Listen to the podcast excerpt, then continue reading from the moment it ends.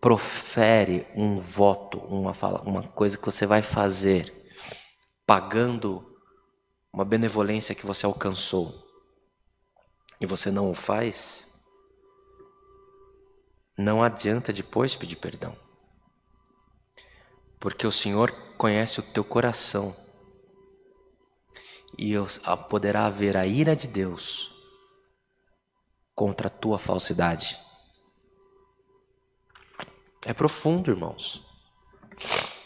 É profundo, porque todos nós temos algum ambiente na nossa vida em que nós falhamos em algum projeto que nós fizemos com Deus. Aqui não é uma igreja de santo. Nós estamos buscando santidade. Aqui não é uma igreja de perfeitos.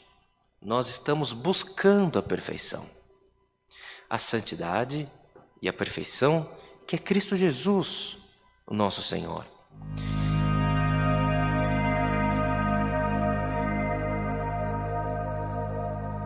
thank